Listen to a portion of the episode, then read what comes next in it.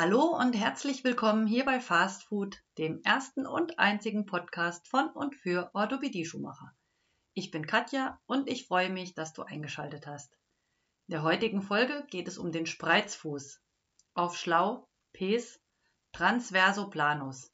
Den Begriff will ich dir ganz kurz erklären. Transversal bedeutet quer verlaufend und Planus bedeutet flach oder eben.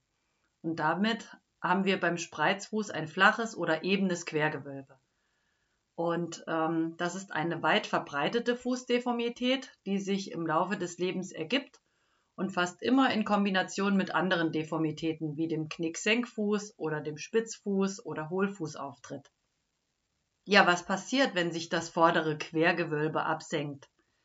Die Mittelfußknochen, die eigentlich gerade nach vorne ausgerichtet sind, die gehen fächerförmig auseinander und der Vorfuß wird dadurch breiter und das vordere Quergewölbe senkt sich ab und erfährt mehr Druck, als es eigentlich vertragen kann. Dadurch verändert sich natürlich auch das Gangbild. Und die typischen Symptome von so einem Pes transversoplanus sind Schwielen an der Fußsohle im Bereich der abgesunkenen Mittelfußköpfchen. Schwielen, das sind Verhornungen, also Bildung von Hornhaut. Ja, natürlich der breitere Vorfuß, der wiederum Probleme bei zu engen Schuhen macht. Und dann beschweren sich die Leute oft über ein Brennen im Vorfuß an der Fußsohle. Und das kommt daher, dass einfach die Druckverhältnisse im Vorfuß größer geworden sind. Und der Spreizfuß ist oft in Kombination mit Zehendeformitäten. Es gibt zum Beispiel Hammer- oder Krallenzehen. Und natürlich hätten wir auch als super Beispiel den Hallux valgus die Schief-Großzehe. Über den gibt's aber nochmal eine Extra-Folge. Ja, und die Hammer- und Krallenzehen, die ich schon angesprochen hatte, die drücken dann gerne auch mal oben an der Vorderkappe beziehungsweise am Schuh und bilden dadurch Hühneraugen und Druckstellen. Ja, wo kommt der Spreizfuß her? Also was ist seine Ursache?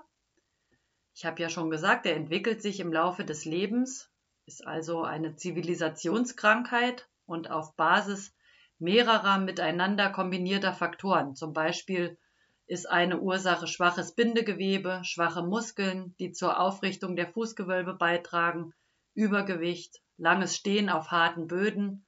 Zu enge und spitze Schuhe gehören natürlich auch dazu, in denen die Füße nicht den nötigen Platz haben, den sie eigentlich brauchen.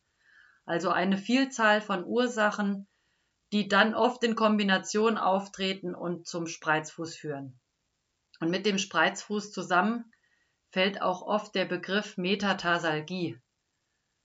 Damit äh, sind die Beschwerden im Vorfuß gemeint. Ja, aber natürlich kann man auch was gegen den Spreizfuß tun und das ist natürlich auch ganz wunderbar. Und da finde ich es am besten, wenn man nicht nur einen Therapieansatz verfolgt, sondern mehrere gleichzeitig, damit die Beschwerden möglichst schnell besser werden und auch die Deformität der Spreizfuß möglichst langsam voranschreitet oder sogar äh, aufhört, schlimmer zu werden. Ja, ganz oben steht für mich da erst an erster Stelle die Kräftigung der Muskeln und zwar nicht nur der langen Fußmuskeln, die ihren Ursprung am Unterschenkel haben und am Fuß ansetzen, sondern auch die kurzen oder auch intrinsischen Fußmuskeln genannt, die Ursprung und Ansatz direkt am Fuß haben. Ja, ganz wichtig also, dass der Patient mithelfen kann oder der Kunde, je nachdem, wie ihr das bezeichnet, ähm, dass man, dass er sich nicht nur auf die Hilfe von außen verlässt, sondern auch mitarbeitet. Und in der Beschreibung verlinke ich euch nochmal ein Buch, in dem viele schöne Übungen gezeigt werden, die man dem Patienten vormachen kann und mit an die Hand geben kann. Ja, wer ohnehin zum Physiotherapeuten geht und da schon in Behandlung ist, kann sich auch nochmal ein paar Übungen zeigen lassen. Und damit hätten wir eine schöne Ursachenbekämpfung. Ja, in Kombination dazu kommt natürlich auch der Orthopädie-Schuhmacher mit Einlagen ins Spiel. Die sollten den Druck wieder gleichmäßiger verteilen. Das ist Sinn und Zweck der Einlagen. Und ganz wichtig ist dabei, bevor wir die Einlagen fertigen, dass wir den Fuß palpieren, also eine Fußuntersuchung machen.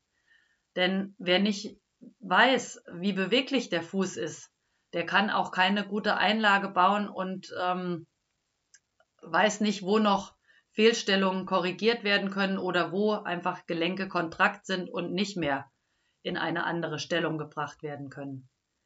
Und ganz klassisch verpasst man dem Spreizfuß eine Pelotte. Das ist so ein Schaumstoffhübbel, der direkt hinter den abgesunkenen Mittelfußköpfchen des Quergewölbes platziert werden, um das Quergewölbe wieder besser aufzurichten. Und Pelotten gibt es in unterschiedlichen Formen, als Tropfen oder in Nierenform und auch als Stufenpelotte. Und auch die Höhe kann angepasst werden. Danach richtet sich oder das richtet sich nach dem Empfinden des Kunden und natürlich auch nach der Korrekturfähigkeit des Fußes. Äh, mit der Stufenpelotte zum Beispiel kann man alle fünf Mittelfußköpfchen entlasten. Die Tropfen- und Nierenpelotte, die setzen voraus, dass das Mittelfußköpfchen 1 und 5 noch belastbar sind und die anderen 2, 3 und 4 werden dadurch entlastet. Die Längsgewölbe werden bei der Herstellung der Einlage natürlich nicht außer Acht gelassen, denn wir sollten den Fuß im Ganzen in eine bessere Position bringen.